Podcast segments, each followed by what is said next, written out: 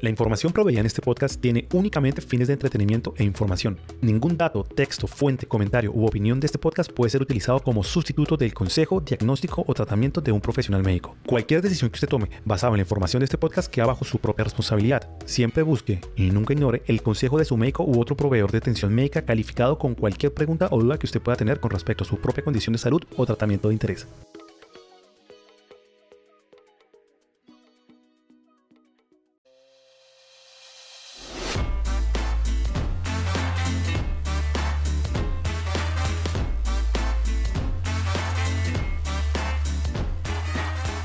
¿Cómo fueron diseñadas las vacunas contra el COVID y con qué objetivos? Si funcionan, ¿por cuánto tiempo? ¿De qué te protegen y de qué no?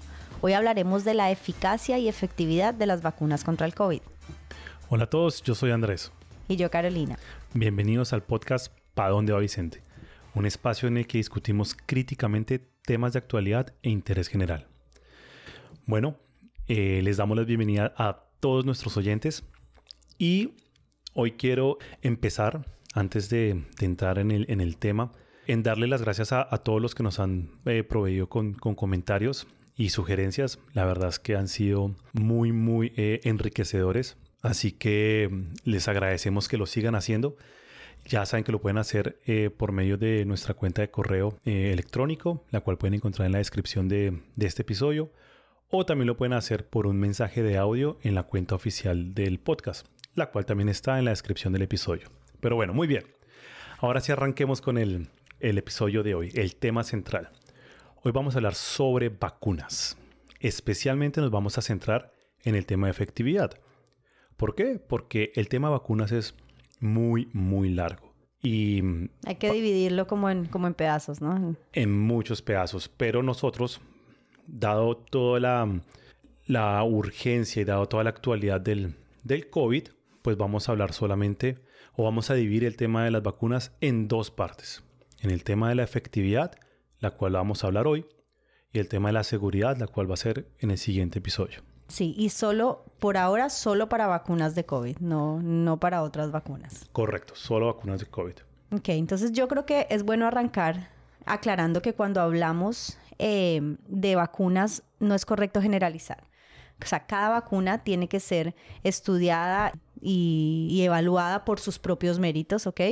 Y para cada vacuna hay dos aspectos muy grandes a tener en cuenta, como tú acabas de decir. Efectividad, es decir, qué tanto te protege la vacuna contra la enfermedad, básicamente. Y seguridad, es decir, qué efectos secundarios eh, tiene o puede llegar a tener la vacuna en el cuerpo de la persona que la recibe. Como dijimos, hoy vamos a hablar entonces solamente de efectividad. Bueno, ¿y por qué crees tú que es importante hablar de esto hoy? Bueno, nos parece importante eh, porque es tanta la insistencia en que todo el mundo se vacune, ¿no? Que hay ahora. Yo diría que a nivel mundial, porque no creo que en un país no esté pasando esto.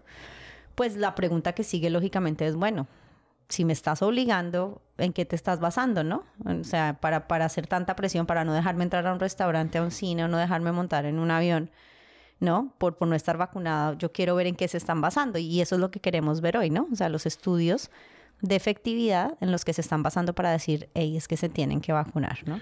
¿Y qué quieren con esto? Acabar la pandemia también, me imagino. Claro. La razón por la cual hacen las políticas públicas es porque ellos quieren alcanzar algo. Objetivo número uno, que el virus no se propague más. Ese es el objetivo, que deje de matar gente. Entonces ellos dicen, ¿Cómo lo podemos hacer? Bueno, pues obliguemos a la gente a, encerrarse en la casa o obliguemos a la gente a ponerse máscaras para que en sitios eh, públicos o, cerrados el virus no se propague. O como ahora, obliguemos a la gente a ponerse la vacuna, porque si se pone la vacuna, el virus no se va a transmitir al resto de las personas, ¿no? El problema es eso que tú me estás diciendo, que me estás diciendo, si te pones la vacuna no vas a transmitir el virus, está fundamentado en evidencia empírica, en evidencia científica, sí o no. Entonces, eso es lo que vamos a hablar hoy, básicamente. Ok, me encanta. Y antes de entrar en materia, y es algo que queremos implementar ahora en el podcast, es como hacer un pequeño outline de, de todo lo que vamos a cubrir, dado que son, no son largos y son densos a veces nos gusta darles como un, un, brochazo de, de qué se va a tratar para que ustedes sepan, ¿no? Entonces, en este episodio, em, bueno, vamos a hablar de efectividad y básicamente las conclusiones a las que vamos a llegar y ya van a ver son que, primero, las vacunas sí reducen la probabilidad de hospitalización y muerte si una persona adquiere COVID, ¿ok? No sabemos por cuánto tiempo ni contra qué sepas, ¿ok? Con certeza pero hay suficientes estudios que muestran que sí, sí se reduce, ¿no? La cantidad de hospitalización y muerte en personas vacunadas. Dos, las vacunas contra el COVID pueden ayudar a reducir la carga viral, ¿ok? Pero por muy poco tiempo y solo para las primeras cepas que hubo del virus. Por ejemplo, para Omicron no funciona en lo más mínimo, o sea, eres, transmites el, el virus completamente, estés vacunado o no. Completamente. Entonces, esa es la segunda conclusión. Y la tercera que es en realidad como que sigue lógicamente de las dos anteriores, es que los mandatos que exigen la vacunación no están justificados en, en, ciencia sólida, porque no hay suficiente evidencia, o es más, hay evidencia que muestra que no, que esa vacunación masiva no va a obtener lo que ellos dicen que va a obtener. ¿Sí? Correcto, correcto, sí, está muy bien. Y al final entonces llegamos a que, a que la vacunación es una decisión personal y que cada persona tiene que evaluar sus propias circunstancias para tomar la decisión de vacunarse o no. Ahora bien, tú acabas de, resumir muy bien todo lo que vamos a decir y básicamente que aquí la persona que está escuchando ya puede decir, ok, ya me puedo ir. Pero si quieren saber por qué creemos esto y por qué hemos llegado a estas conclusiones, pues entonces quédate en sintonía. Claro. Listo, entonces empecemos con, nosotros siempre empezando con definiciones, pero es que son importantes. Hay una distinción que debemos hacer entre dos términos que comúnmente son usados indistintamente y no deberían, ¿no? Eh, y, es importante especialmente porque en todos los estudios de vacunas estos términos son usados con, definiciones diferentes, entonces tenemos que conocerlas. Los términos son eficacia y efectividad, ¿ok? Eficacia básicamente se refiere a que también funciona la vacuna en un ambiente controlado, es decir, en un ensayo clínico de fase 3, donde los diseñadores del estudio deciden qué personas entran al estudio, eh, con qué características de salud, por cuánto tiempo los siguen, cuáles son los endpoints ¿no? de ese ensayo clínico, qué es lo que buscan medir, en cuánto tiempo lo van a hacer, ¿no? Y eso es eficacia, ¿ok? Y es lo que todas las, las eh, los productores de vacunas hacen en sus ensayos clínicos de, fase 3, o es lo que, lo que estudian. Y efectividad tiene que ver con la capacidad de la vacuna de proteger en la vida real, ¿ok? Cuando la gente se la pone y sale al mundo, básicamente. Cuando salen, ya se hacen las campañas de vacunación. una palabra que tú utilizaste es endpoint y me gustaría como hacer una aclaración. Un endpoint en un, en un estudio epidemiológico la traducción al español sería como criterios de valoración. ¿Y qué es eso? Un, endpoint es una medida objetiva que pretende evaluar lo que ellos quieren medir.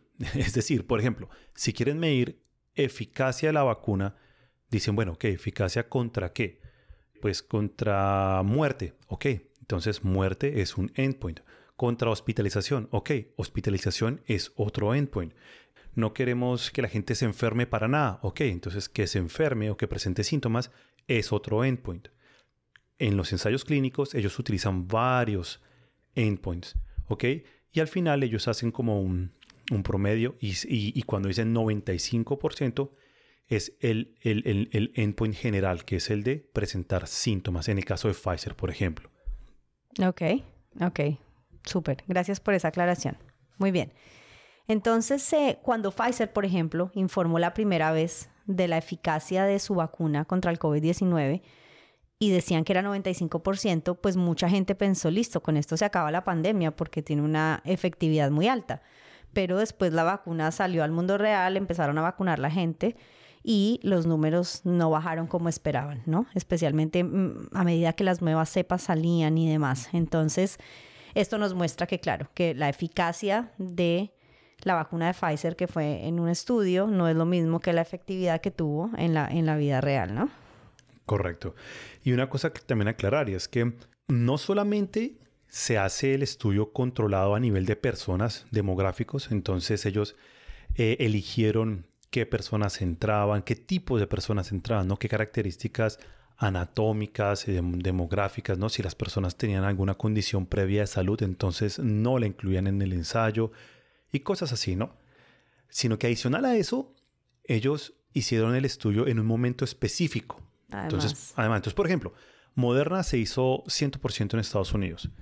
Pfizer se hizo en su gran mayoría en Estados Unidos, pero también parte de las personas del estudio fueron en otros países. Eh, la de Johnson Johnson se hizo en otro periodo diferente y en gran parte de ese estudio se hizo, por ejemplo, en Sudáfrica, que terminó agarrando otra cepa, por ejemplo. Entonces, la vacuna se hizo con una cepa y los estudios clínicos se hicieron eh, enfrentados a una diferente. Entonces, ¿qué pasó? Evidentemente la eficacia de Johnson Johnson pues era mucho más baja, como 66, 67%, algo así. Entonces, todo esto es para mostrar que varias cosas.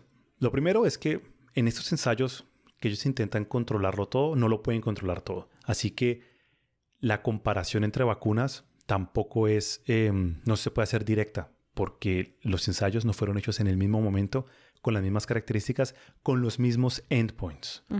¿Ok?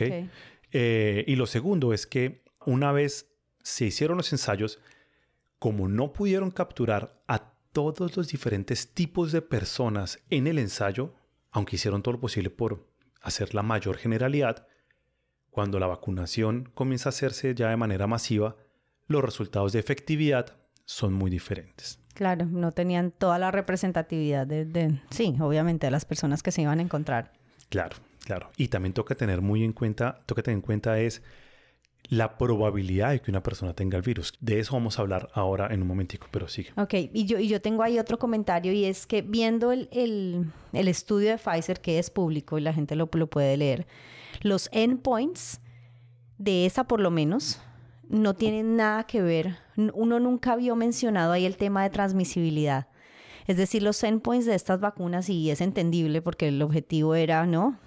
Prevenir que la gente se muriera y se enfermara tan grave, ¿no? Los endpoints son relacionados con sintomatología, es decir, con lograr que la vacuna reduzca la sintomatología del COVID, básicamente, ¿no? Que no haya hospitalización y que la sintomatología se aleve. Entonces, es, es, interesante porque nunca estas vacunas fueron ni pensadas, ni diseñadas, ni los ensayos clínicos fueron hechos para medir o evaluar qué tanto la vacuna protege de, sí, de transmisibilidad, o sea, qué tanto hace que tú no transmitas el virus. Entonces es interesante que ahora el discurso cambió y es como vacúnate para no contagiar a los demás o para proteger a los otros, cuando en realidad la vacuna no fue hecha para eso, no fue, sí. Claro. ¿No? Y ahora vamos a ver qué dicen los estudios post vacuna, o sea, post vacunación masiva sobre la transmisibilidad, ¿no? Pero ya de entrada vemos que no se hizo para eso. Correcto. Y ahora cambiaron el discurso por completo. Pero bueno. Correcto. Hay, una, hay un paper muy, muy eh, interesante en el journal Nature y en la tabla 1, ese paper se los dejamos en, el, en la descripción del episodio, como siempre, eh, en el que ellos listan todas las diferentes niveles de eficacia de las vacunas más eh, comunes. Creo que todas las que ya estaban en, en ese momento en el que el paper salió. Mm, y, es muy interesante porque uno puede ver no solamente cuáles fueron los endpoints que evaluaron, sino que también puede uno mirar el nivel de eficacia. Entonces, por ejemplo, podemos ver, como dijimos, que Pfizer tiene 95%, Moderna es el 94%, AstraZeneca eh, tiene dos puntos de, eficacia, uno es 55%, el otro es 81%, eh, Johnson Johnson, como mencioné ahora, es, 66%. Este, a mí me gusta eh, mencionar el caso de Sinovac, que es una tecnología diferente, ¿no? Porque eh, Pfizer y Moderna son MR mensajero, mRNA mensajero. RN. Eso, RNA. ARN. ARN en español, ARN.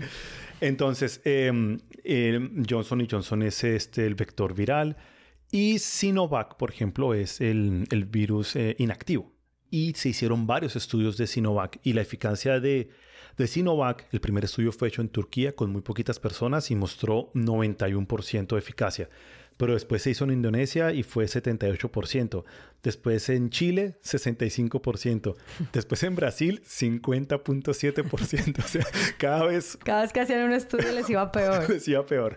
El caso, el caso es que esa tabla que está en el Journal Nature, eh, Nature se, los, se las dejamos para que ustedes se evalúen y también vean y aprendan de eh, aprendan sobre cómo se hizo cada vacuna y cuáles fueron sus, sus, endpoints. Eso sí, eso, eso me parece importante. Bueno, pero yo quiero preguntar acá una cosa, eh, preguntarte a ti. Y es que este número 95%, ¿cómo se lee? ¿Ok? Porque cuando te dicen, ok, eficacia 95%, ¿qué significa eso? ¿No? Ok. Significa que de cada 100 veces que una persona se exponga al virus, 5 le va a dar. ¿COVID? No. Eso no significa. O, o, que si se vacunan 100 cinco, a 5 les, les... O sea, es que es, es difícil... Es difícil entenderlo. entenderlo. Entonces, para eso, primero, primero hablemos un poquitico de cómo se calcula ese número.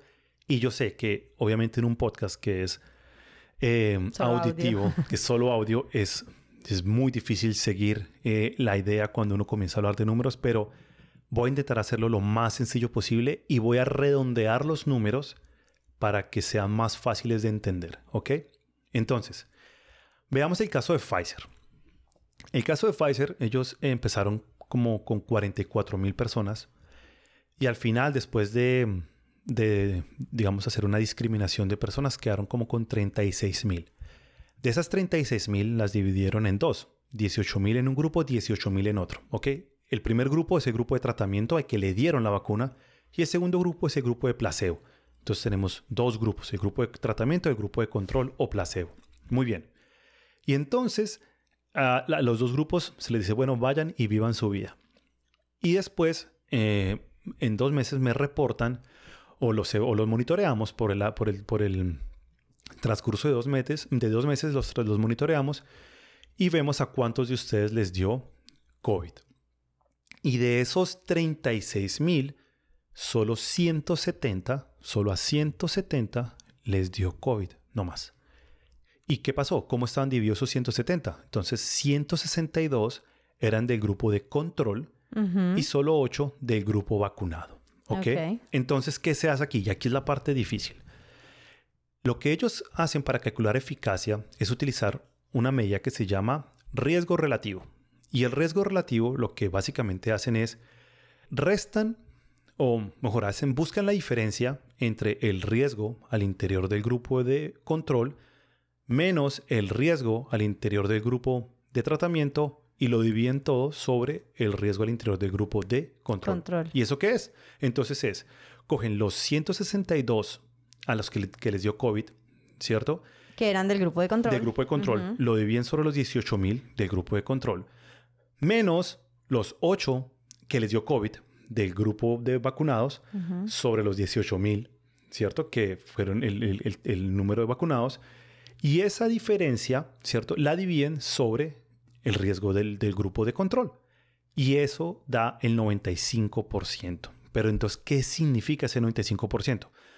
Toda la explicación anterior pueden ignorarla, pero lo importante es solamente para que sepan cómo se calcula. Es eso, riesgo relativo. Y la pueden encontrar en la página de la CDC, eh, que ellos, ellos eh, eh, tienen un libro de epidemiología, está gratis, uno lo puede consultar y allí están todas las fórmulas y todo. Pero lo importante es, ok, ¿qué significa entonces ese 95%? La razón por la cual la expliqué es porque quería que vieran que es una relación de riesgos entre los vacunados y los no vacunados. O sea, es un riesgo relativo, es una eficacia relativa. ¿Qué significa? Entonces, significa que cada persona vacunada tiene un 95% menos de probabilidad de enfermarse de COVID que una persona sin vacuna. ¿Sí? ¿Ok? Y esto sucede cada vez que la persona se expone al virus. Eso es. Pero fíjate que es, es en relación a una persona sin vacuna. ¿Ok? O visto de otra forma, si toda la población está vacunada, entonces 95% menos de personas se enfermarán de COVID, ¿sí? Que las que se enfermarían si nadie en la población se vacunara. Eso es lo que significa el 95%. Un poquito no, no, Creo, que, creo que está más claro ahora. O sea, asumamos que hay un pueblo de 100 personas, ¿ok? Y todas se vacunan. ¿Ok? Ok, Todas se vacunan. Y tenemos otro pueblo de 100 personas en el que ninguno se vacuna. perfecto. ¿Sí? Entonces, y pongamos por decir que el, que el, el riesgo de que te contagies, de que te encuentres con el COVID por ahí, por decir un número, es el 10%. Ok, ¿Ok? Entonces, en el no vacunado, el 10% de las personas se encuentran con COVID, son 10 personas, ¿ya? Y las 10 se enferman, claro. ¿ok? Aunque Bueno, bueno. aunque bueno, puede que no, pero supongamos que sí. supongamos que sí. Y en el otro grupo de full vacunados, las 100 personas, supongan de nuevo, el riesgo de encontrarse con el COVID es 10%, ¿ok? De esas 10 personas que se encuentran con el COVID, solamente se enferma Una, una, claro. ¿ok? ¿Por qué? ¿Por qué? Porque se enferman el 95% menos. si, se iban, si se iban a enfermar 10, el 95% menos, pues es casi una persona. Ok, ok. Muy bien. Entonces, ¿qué no significa, como lo dijiste tú ahora? ¿Qué no significa? Eso no significa que de 100 veces que una persona se exponga al virus, 5 veces contraerá los síntomas. Eso no Claro, significa, no. porque eso sería una eficacia absoluta. Y no es absoluta, es relativa con base a o con respecto a Los no vacunados. los no vacunados. Ok. Y tampoco significa que si vacunan a 100 personas, entonces 5 de ellas se van a enfermar. Eso tampoco significa. Ok. Bueno, ahora, otra cosa de este estudio es que eh, fue el tiempo por el que monitorearon a la gente fue dos meses, ¿no? Entonces, no sabemos qué pasó después de esos dos meses. Y si no estoy mal, la idea original era seguir a las personas por cinco años. Pero después no sé en qué cambió el, el plan, pero terminaron vacunando al grupo de control. Sí. Eh, me imagino que también porque las, las personas decidieron vacunarse, ¿no? Sí. Querían vacunarse y bueno, pues nos quedamos sin grupo de control para seguirlo en cinco años y ver otro tipo de efectos secundarios o protección de la vacuna a largo plazo. Toda esa información o ese potencial de información se perdió. Pero el punto al que voy es que como fueron solo dos meses de seguimiento, no sabemos más. O sea, este 95% de eficacia tiene esa limitación adicional y es que es para un periodo de tiempo, es dos meses. Correcto. No sabemos más. Correcto. Sí. Eh, también esta tasa de eficacia no solamente se calculó en un periodo de tiempo específico, sino que bajo unas circunstancias específicas. Entonces, ese era el momento en el que muchas personas se quedaban en casa, ¿no? Y evitaban grandes reuniones, usaban máscaras y el virus no había mutado tanto. Entonces, evidentemente eran circunstancias, digamos, sociales diferentes, ¿no? Claro, diferentes. Claro, eso fue en pleno 2020. En cambio, cuando ya la vacuna salió al mercado y la empezaron a aplicar, ya fue dos, final del 2020, comienzo del 21 y ya la, la, la actividad se estaba reanudando, entonces tampoco son comparables, ¿no? Correcto. También eso, eso, eso agranda la, la brecha entre efectividad y eficacia. Correcto. Ok. Y Entonces hablemos ahora de efectividad. Yo creo que eficacia ya la cubrimos. Me parece muy bien, muy bien. Entonces, efectividad. Ya aprendimos que efectividad es que también funciona la vacuna en el mundo real, ¿no? Fuera de los entornos clínicos, donde no hay ningún tipo de control de todas las variables que, que puedan entrar a jugar, ¿no?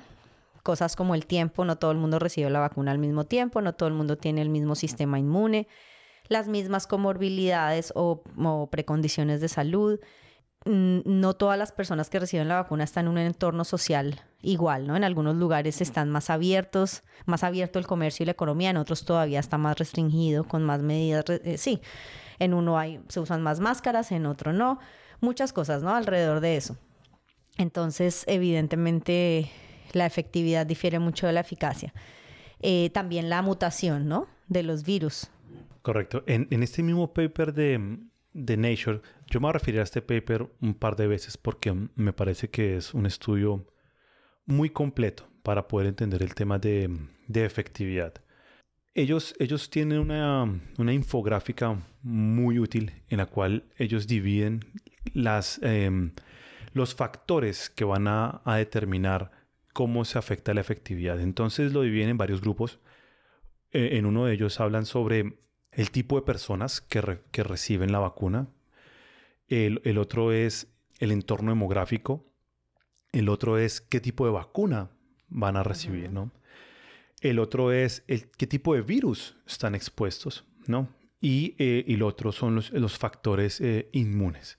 Entonces, eh, todos, estos, todos estos diferentes factores son muy importantes a la hora de poder entender la efectividad. El hecho de que la misma vacuna sea no sé, 80% efectiva en Colombia, pero que en Brasil sea 50%, eso se puede dar por un montón de razones, eh, esa diferencia.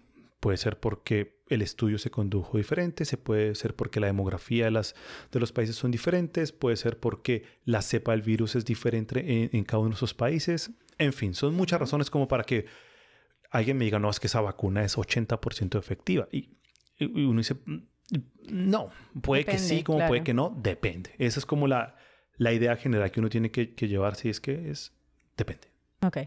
Ok, bueno, entonces veamos ahora sí qué dicen los estudios, ¿no? O sea, ya creo que aclaramos muy bien la diferencia entre efectividad y eficacia, porque no podemos compararlas, porque aún dentro de la misma efectividad no podemos comparar diferentes efectividades. Correcto. Veamos qué dicen los estudios entonces. Me parece muy sobre la efectividad, ¿no? Que hay. Arranquemos entonces con la evidencia positiva, o sea, la evidencia que dice que eh, la, la vacuna sí previene la hospitalización y muerte, ¿cierto? Correcto. que tiene una efectividad alta, o por lo menos relevante, ¿no? Correcto, correcto. Una cosa importante aquí antes de hablar de los estudios es que son muchos estudios. Ah, no, sí. son demasiados estudios. Son decenas de miles. Son, es imposible para una sola persona. Son demasiados. Pero lo bueno es que em, ya hay personas que se están dedicando a hacer las revisiones de literatura y los metaanálisis, así que nosotros nos vamos a enfocar principalmente es en, en los estudios mm, de metaanálisis y los estudios como más modernos, de tal forma que, que podamos tener no solamente la información más relevante, más actual, sino la que también ya ha sido depurada por otros científicos, ¿no? Y, y en lugar de irnos a paper por paper, porque también se volvería el podcast demasiado aburrido. No, de acuerdo. imposible para nosotros, o sea. imposible. imposible. Ok, bueno. Entonces, empecemos con el metaanálisis eh, publicado en enero de este año en International Journal of Infectious Diseases, donde se analizan 51 artículos sobre efectividad. ¿ok? Esto fue lo que encontraron, ¿no? En general, la efectividad de la vacuna es superior al 80%, siendo súper efectiva en la reducción de hospitalización y muerte. ¿no? Para esos dos endpoints en particular es 97 y 99% la efectividad. Eh, contra infección encontraron que Moderna es 98% efectiva, mientras que Pfizer y eh, Sinovac son 91 y 65% efectivas respectivamente. ¿okay? Estos resultados son alentadores porque sí te, sí te llevan a concluir que las vacunas son efectivas, por lo menos en términos de protección contra hospitalización y muerte, básicamente, que fue como de nuevo las diseñaron y para eso las hicieron, no para nada más. Correcto, correcto. Y vale la pena también aclarar que ellos, si lo recuerdo bien, ellos empiezan como con 13.000 estudios y comienzan a depurar y a depurar hasta que se encuentran, hasta que llegan a los 51 estudios como los mejores, los mejores de epidemiológicos y también que tienen un buen grupo de control y todo. Entonces es un, es un estudio, digamos, más robusto que habla sobre la efectividad, ¿no? De acuerdo. Sí, que tengan un, grupo de control es clave, ¿no? Sí. Ok, entonces, em, hay sin embargo limitaciones, ¿no? Que tiene, que tiene este estudio y casi todos los estudios de efectividad. Y la primera y la más importante es que son estudios de corta duración. Solo siguen a las personas entre dos y tres meses máximo después de la segunda dosis de la vacuna. O sea que son estudios que no nos proveen información sobre la efectividad a largo plazo. Por otro lado, son estudios que no dicen nada concluyente en temas de transmisibilidad, ¿no? Eh, y ya como hemos visto y veremos más adelante, sí hay mucha evidencia que muestra que la vacuna no previene la transmisión. Eh, también los autores de este metaanálisis enfatizan que los niveles de efectividad difieren tanto entre estudios, o sea, entre los 51 estudios que eligieron, eligieron, que el valor exacto no se conoce todavía, ¿no? Y que la efectividad depende de la vacuna, del tamaño del estudio, de la demografía y de la longitud del estudio.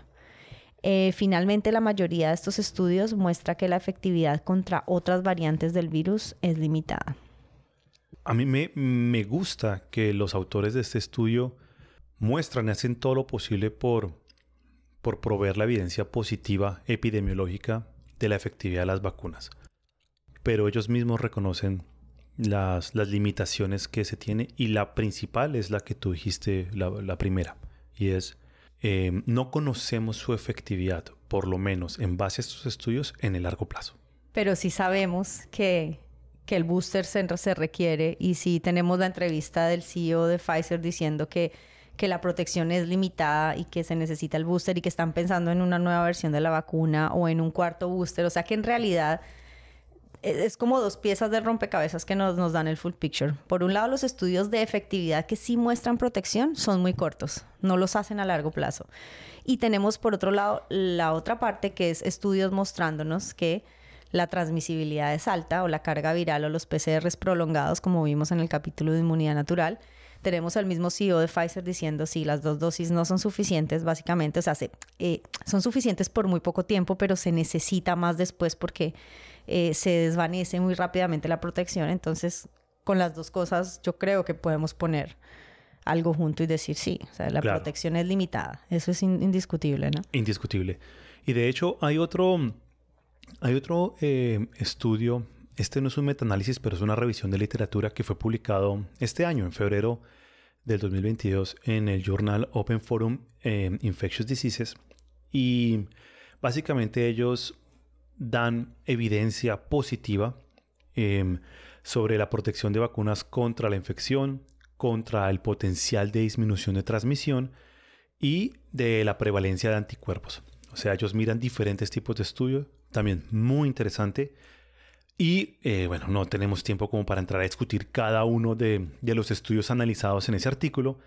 Y bueno, y por eso les dejamos la, referencia en, la descripción para que ustedes mismos lo, consulten. Pero en nuestra opinión, a pesar de que este artículo recopila los mejores estudios que respaldan pues, su posición, la gran mayoría de los estudios, si no todos, fueron realizados, como lo dijiste tú, también en periodos de tiempo muy cortos después de la vacunación.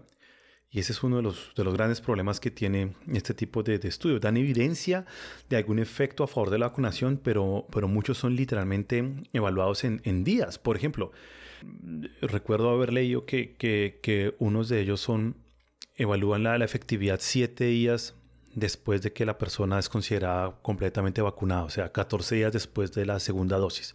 Siete días después de eso, y ahí se para el estudio. Otros eh, hacen el estudio 14 días después de eso, 20, 27 días después de eso, máximo 6 semanas, de pronto uno que otro un poquito más, pero... Sigue siendo muy, muy corto. Siendo Aún tres meses es muy poco porque... Sí. sí, muy, muy corto. Igual ahí está el, el, el, paper en la descripción para que ustedes lo, lo lean y juzguen por ustedes mismos. Y mira qué diferente con lo que aprendimos de inmunidad natural, de los estudios que sí ya han mostrado que la, protección de la inmunidad natural dura un año, ¿no? Más de un año, o sea, o al año por lo menos todavía está vigente. Entonces sí, sí es un contraste importante. Muy bien. Em, hay otros tipos de estudio que también dan ¿no? evidencia positiva a favor de la protección de la vacunación, que son los de inmunización masiva.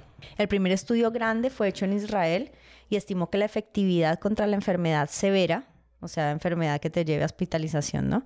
Después de la segunda dosis es 92% y contra muerte es 72% después de la primera dosis. Sin embargo, hay que tener muy claro que las estimaciones se hicieron de nuevo, solo de 12 a 27 días después de la primera dosis y solo 7 días después de la segunda dosis. Creo que este era el que tú decías ahora. Sí, sí. Y, y una cosa súper curiosa que no entiendo y es por qué razón no miraron Em, no se examinó la muerte después de la segunda dosis, solo muerte después de la primera. No lo sé. Les olvidó. no, no creo.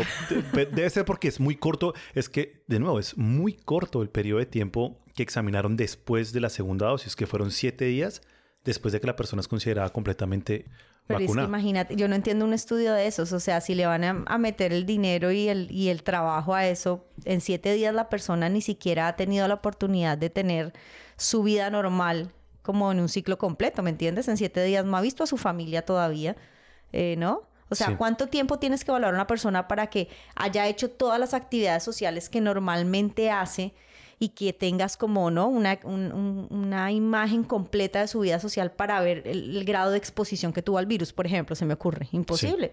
O sea, si uno visita a los padres o a los abuelos o lo que sea una vez al mes y lo evaluaron por siete días, nunca agarró el potencial de esa interacción. Entonces, no, siete días es indiscutiblemente un periodo muy corto. Muy corto, muy corto, sí. Hay otro estudio, hay otro estudio que hicieron en Chile ¿no? Que mostró que la vacuna de Sinovac tiene una efectividad del 65% después de la segunda dosis contra infección y 86% contra muerte.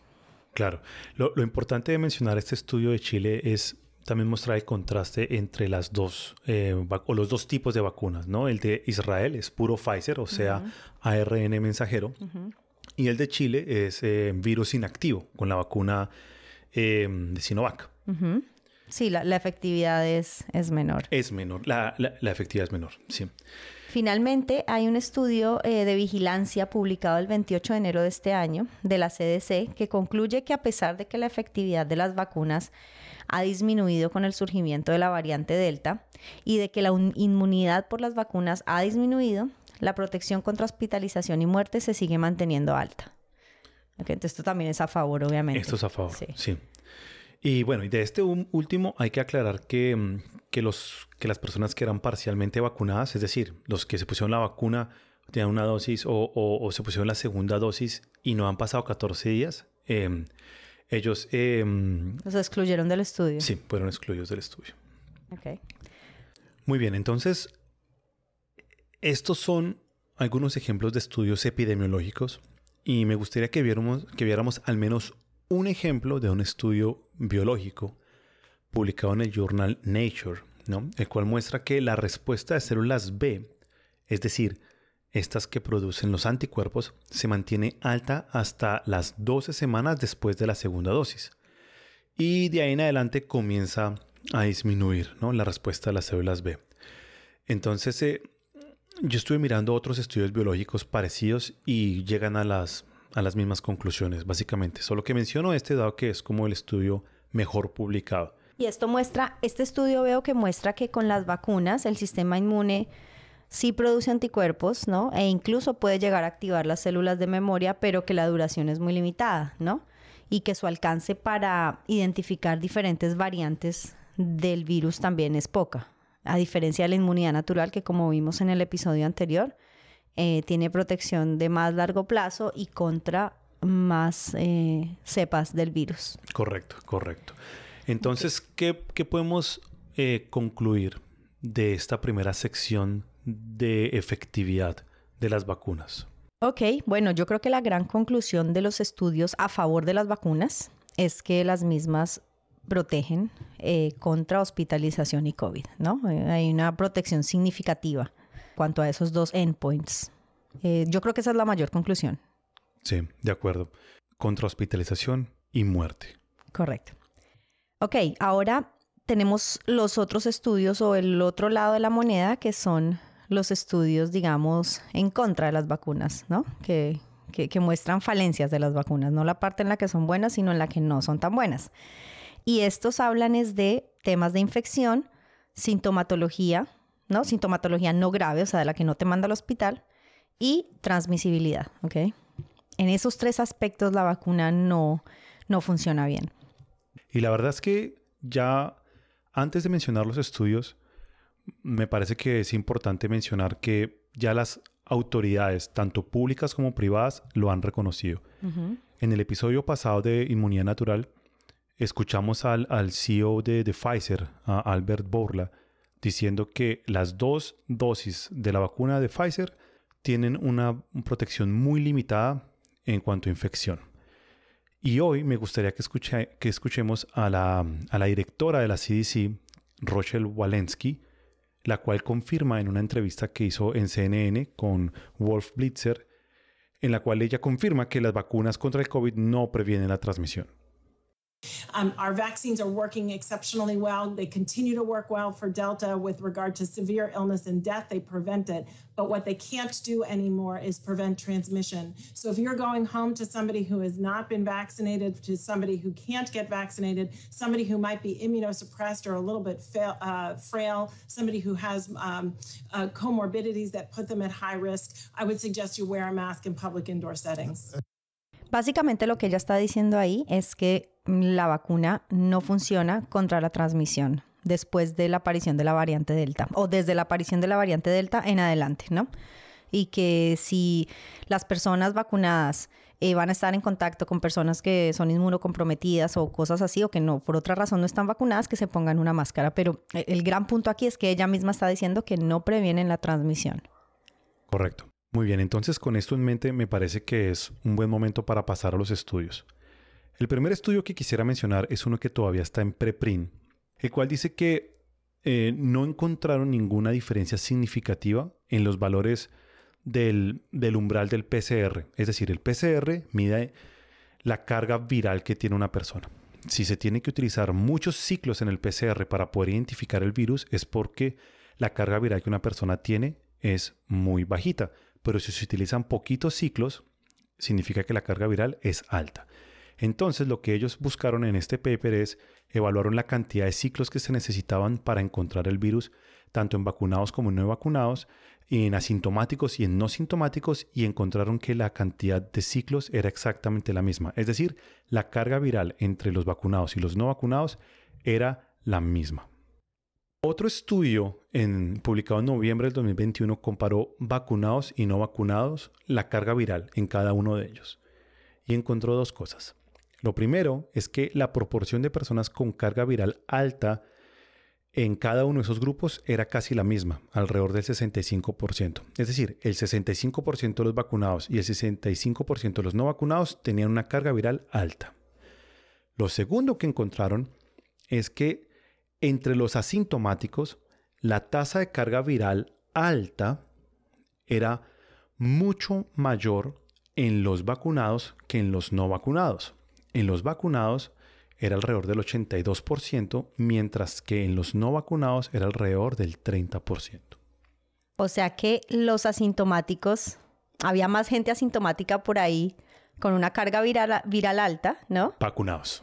claro, vacunados y obviamente pues al no tener síntomas pues no sabían que tenían un potencial de estar esparciendo el virus. Por supuesto, exactamente. Esa es como una de las conclusiones importantes de este paper, porque recordemos una cosa que vimos en el, en el episodio pasado y es que carga viral alta significa probabilidad de transmisión alta. Correcto.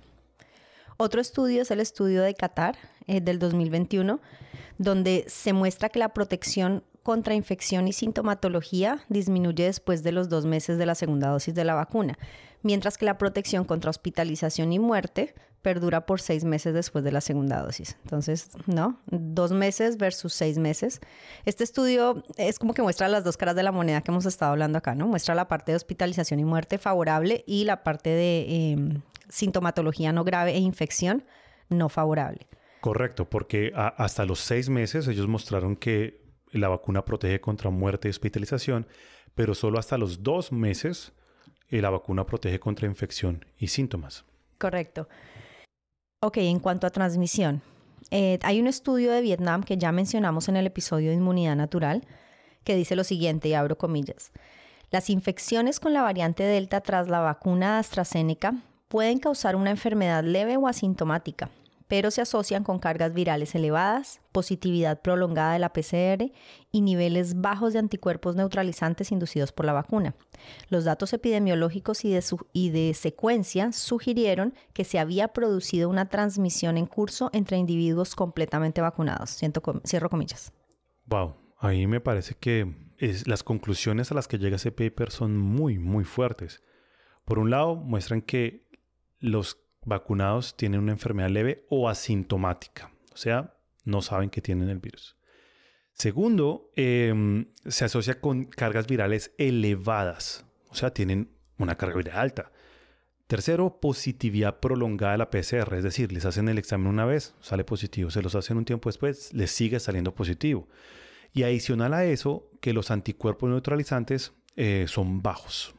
Entonces, Básicamente es un, es un paper que tiene una, una, mm, unas conclusiones bastante fuertes en cuanto a la efectividad de la vacuna. También tenemos el caso de Finlandia y de Israel. No lo vamos a mencionar otra vez porque también ya los mencionamos en, en, nuestro episodio de inmunidad natural, pero de todas formas vamos a dejar los links a los estudios en la descripción de este episodio. Finalmente tenemos que en países como el Reino Unido o Escocia, donde el reporte de COVID es, más granular, es más rico y es semanal, ¿no? se ha reportado un, declive en la efectividad de las vacunas contra la infección, ¿no? Constantemente se, reporta y, por eso las, las instituciones de la salud de estos países eh, insisten con el refuerzo, porque definitivamente ven que las dos dosis no, no son suficientes. Otro estudio realizado en Ontario, Canadá, encontró que la efectividad de la vacuna ha bajado muchísimo, especialmente con Delta y Omicron. ¿Y ellos qué hicieron? Ellos midieron la efectividad de la vacuna contra estas dos variables, variantes, variantes contra estas dos variantes, hasta los 60 días después de haber sido vacunados. Y después volvieron a, mirar la efectividad a los 180 días o a los 200 días y se dieron cuenta que para estas dos variantes había disminuido bastante la efectividad. Entonces, por ejemplo, para Delta la efectividad disminuyó del 89% como a los 60 días al 80% a los 240 días.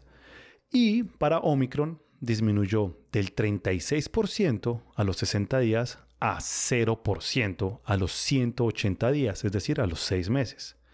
Y lo que ellos hacen es hacer énfasis en la importancia del refuerzo. ¿Por qué? Porque ellos dicen que una vez se le pone el refuerzo a, las personas, es decir, la tercera dosis, la efectividad contra Delta aumenta a un 97%, 7 días, solo 7 días después de esa tercera dosis.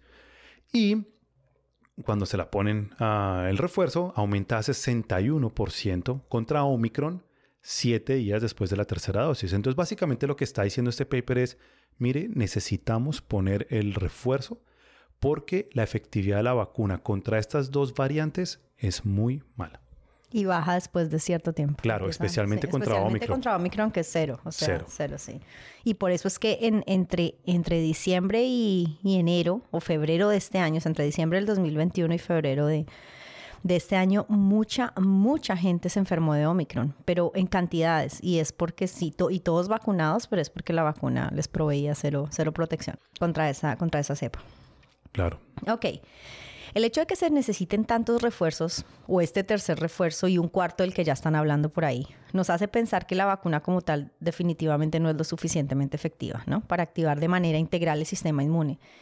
Eh, y nos lleva a preguntarnos, bueno, entonces, ¿cuántos refuerzos son? O sea, ¿hasta cuántos refuerzos estamos dispuestos a ir, ¿no? Para seguir manteniendo una efectividad supremamente frágil de las vacunas. Claro, y, y lo que a mí me pone a pensar es, a ver, si este es un virus respiratorio, como el de la influenza, ¿será que nos van a estar vacunando cada año? Porque el virus muta muy rápido, porque esa es la naturaleza de un virus respiratorio, que muta rápido. Entonces, eh, esa es una primera pregunta. ¿Cada cuánto nos van a dar un refuerzo? ¿Cada año? ¿Cada vez que muta?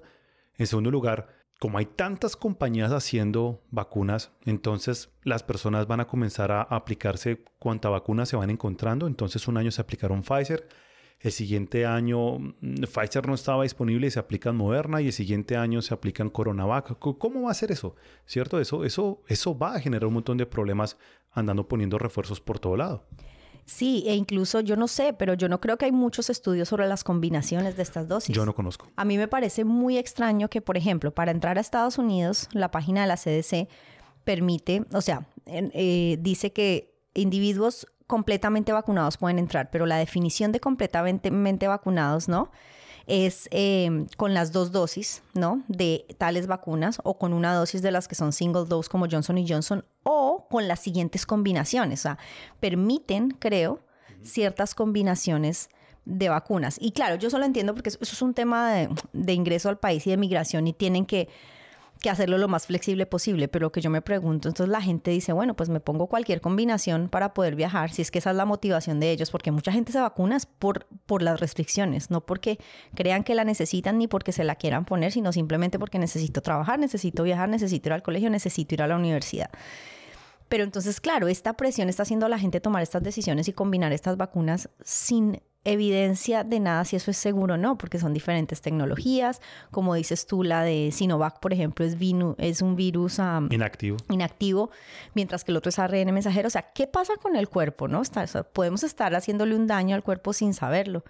Y es tanta la presión que la gente pues no tiene tiempo ni de pensar, ni, ni la ciencia tiene tiempo de ponerse al día y decir, no, mira, esta combinación no, está así, o sea, no hay nada. Claro, no, no, es, es extremadamente eh, peligroso. Y demasiada, hay demasiada incertidumbre en todo esto. Y lo que es preocupante es precisamente que a pesar de la incertidumbre, los mandatos se siguen poniendo. Increíble, sí. Y supremamente estrictos, además. Otro estudio, ya para terminar, em, es un estudio de cohorte que hicieron en Dinamarca que encontró algo que es sorprendente. Un par de aclaraciones. Es un estudio pequeño, ¿ok? Y todavía está en preprint. Entonces, no podemos tomarlo, ¿no? Em, con la misma mm, seguridad, pero si este estudio está en lo correcto, los resultados son alarmantes. Y lo que dice es lo siguiente. Dice que aunque la efectividad contra Delta se mantiene alrededor del 55% después de 90 días de estar completamente vacunados, la efectividad contra Omicron es negativa para las personas que ya tienen más de 90 días de vacunadas. O sea, es más probable que te infectes de Omicron si estás vacunado que si no. Es lo que dice el estudio, como digo, es pequeño y en preprint, pero si está en lo cierto, wow, es increíble, básicamente que la persona se vuelve más vulnerable a la infección del virus, según este estudio. De nuevo, es un estudio, me, gusta que lo aclares. Está en preprint, es pequeño, pero ahí está. Y es igual, son pequeñas piezas de evidencia que uno tiene que ir recopilando y las cuales uno tiene que tener en cuenta para ver qué va pasando en el futuro. Vamos a ver qué pasa con este paper, a ver si lo publican, vamos a ver qué pasa con otros papers si comienzan a sacar evidencia parecida, pero nos parece importante al menos mencionarlo. Correcto. Ahora, y es pequeño, pero tampoco es insignificante, o sea, son 5.700 personas con Omicron a, las que, a las que estudiaron, pero bueno. Hablemos ahora de los estudios biológicos que dan e, evidencia, digamos, en contra. Correcto, correcto. Entonces, en los estudios biológicos hay un paper eh, prospectivo longitudinal de seis meses, publicado en el New England Journal of Medicine, el cual involucró a trabajadores de la salud vacunados a quienes se les realizó una prueba mensual para detectar la presencia de anticuerpos IgG contra el pico o el spike del virus y también anticuerpos neutralizantes. ¿Y qué encontraron? Entonces encontraron que seis meses después de recibir la segunda dosis de la vacuna Pfizer, la respuesta humoral, es decir, la de las células B, disminuyó sustancialmente, especialmente entre los hombres y entre las personas de 65 años o más, o las personas que también tenían problemas de inmunosupresión. Seis meses, ¿no? Seis meses. Ok. Bueno, y me pregunto entonces, ¿qué, ¿qué dicen las personas, digamos, que defienden la efectividad de la vacuna ante esta evidencia? Ante esta evidencia que tenemos eh, de transmisibilidad, infección y, carga viral? Básicamente la forma como yo entiendo el discurso de aquellos que defienden la efectividad de la vacuna es el siguiente. Ellos dicen, mire, la forma para em, juzgar una vacuna no es si previene o no previene la infección, sino que el objetivo de un programa de vacunas, especialmente para el COVID, es eliminar la capacidad del virus de causar enfermedades graves, de, hospitalización y de muerte. Es decir, las vacunas no buscan alcanzar COVID-0. Dentro de todos los resultados posibles, al infectarse eh, después de vacunarse, tenemos el mejor, que sea no enfermarse, ¿no? Y tenemos el peor, que es morir. Y lo que ellos dicen es, la vacuna no pretende obtener el mejor, que es no enfermarse o no infectarse. Eh, sino lo que evitar el peor, que es no morir. Es evitar el peor, que es no morir, y el segundo peor, que es hospitalización. Básicamente que eso es la forma como ellos defienden la efectividad de las vacunas. Y, e, y es respaldado por la evidencia, porque eso es verdad. Sí. Por lo menos en el corto plazo de seis meses, lo cumple. Wow, pero entonces, ajá, listo, estamos de acuerdo. Y evidentemente mm, queremos prevenir las muertes, absolutamente. Pero dado esto y todo lo que acabamos de ver en este episodio, tenemos que concluir que la decisión de vacunarse es una decisión personal, porque lo único que la vacuna está previniendo es caso de hospitalización y muerte, ¿ok? No está previniendo que tú infectes a otros, no está, no está previniendo que te enfermes, ¿ok? Está, está disminuyendo las posibilidades de que te mande al hospital y termines muriendo, ¿sí? Correcto. Entonces, si eso es así, ¿por qué me van a obligar a mí a ponérmela? Si me entiendes, si yo no estoy eh, previniendo la transmisibilidad ni la carga viral. yo soy la que decido, de acuerdo a mi edad, a mis condiciones de salud, a lo que ya vimos en el, episodio de qué tan grave es el COVID. O sea, la edad juega un, un rol súper importante en qué tan grave puede ser el COVID para una persona. Entonces, yo, de acuerdo a toda esa información, puedo tomar la decisión de, ok, no quiero correr el riesgo. Estoy en un grupo, en un grupo riesgoso, ¿no? Soy mayor, tengo eh, comorbilidades, tengo un sistema inmune débil, llámalo como quieras, ¿no? Prefiero vacunarme o decir, no, yo soy, tengo 20, estoy en mis 20, en mis 30, por decir algo, ¿no? hablo por mí, estoy en mis 30, trato de tener un estilo de vida saludable, estoy tomando zinc, conozco de tratamientos alternativos, ¿no? Para el COVID, que esto lo vamos a hablar también después. En fin, tengo un montón de razones y no le estoy haciendo un favor a nadie vacunándome. Entonces, ¿por qué me vas a obligar para entrar a un restaurante a ponérmela? O a viajar. O a viajar, no puedo viajar, exacto. Entonces, eso es lo que, lo que yo tengo que concluir de esto. ¿no? Total. Y, y eso, eso implica que la, el mandato no está sustentado en ninguna evidencia empírica. Y, y, fíjate, tú acabas de mencionar el tema de la edad, entonces también vamos al caso de los niños. Como lo hablamos en uno de nuestros episodios, el COVID no es grave, o mejor aún, la probabilidad de que se vuelva grave en un niño es muy, muy, muy baja. Entonces, ¿por qué van a poner mandatos a vacunar niños. Cuando dicen, no, es que vamos a vacunarlos para que protejan al abuelito en casa que tiene un problema de, de está inmunocomprometido. Pero discúlpame, la vacuna no previene la transmisión. Entonces, ¿por qué me vas a obligar a, vacunar al niño? O sea, esto va más allá de, de mi filosofía política en cuanto a los mandatos. Algunos creen que los mandatos están bien, otros creen que no. Pero va más allá de eso, porque aún los que creen en los mandatos tienen que reconocer que la vacuna no previene el virus. La evidencia científica no respalda eso. Entonces, ¿por qué los están imponiendo? No tiene sentido esa, sí, esa, esa política. pública, de acuerdo. Y como dijimos al comienzo del, del, episodio, este episodio es solo de efectividad. Solo efectividad. La otra gran cara de la moneda de las vacunas es la seguridad. O sea, o sea para, como dijimos, para evaluar qué tan buena es una vacuna, o sí, eh, tenemos que ver efectividad y seguridad. Y ya vamos a ver en seguridad que se han reportado efectos secundarios, que la vacuna tiene algunos problemas de seguridad, ¿ok? Entonces, eso es un factor más a considerar en la decisión. O sea, si no le estoy haciendo un favor a nadie, ¿sí me entiendes? Eso, eh, tendría que ser una decisión personal porque al final es mi riesgo según mi edad y mis condiciones. Y además, hay, un, hay otros riesgos secundarios que sí puedo estar incurriendo, ¿ok? Miocarditis, y vamos a hablar de eso en otro episodio, de nuevo, ¿por qué? O un mandato público no, no puede obligarte a algo que tiene riesgos potenciales para tu salud. Correcto, correcto. Pero dejémoslo ahí porque, porque eso es tema del otro episodio. Así que bueno, muchas gracias a todos por, por escucharnos eh, y nos vemos en la próxima.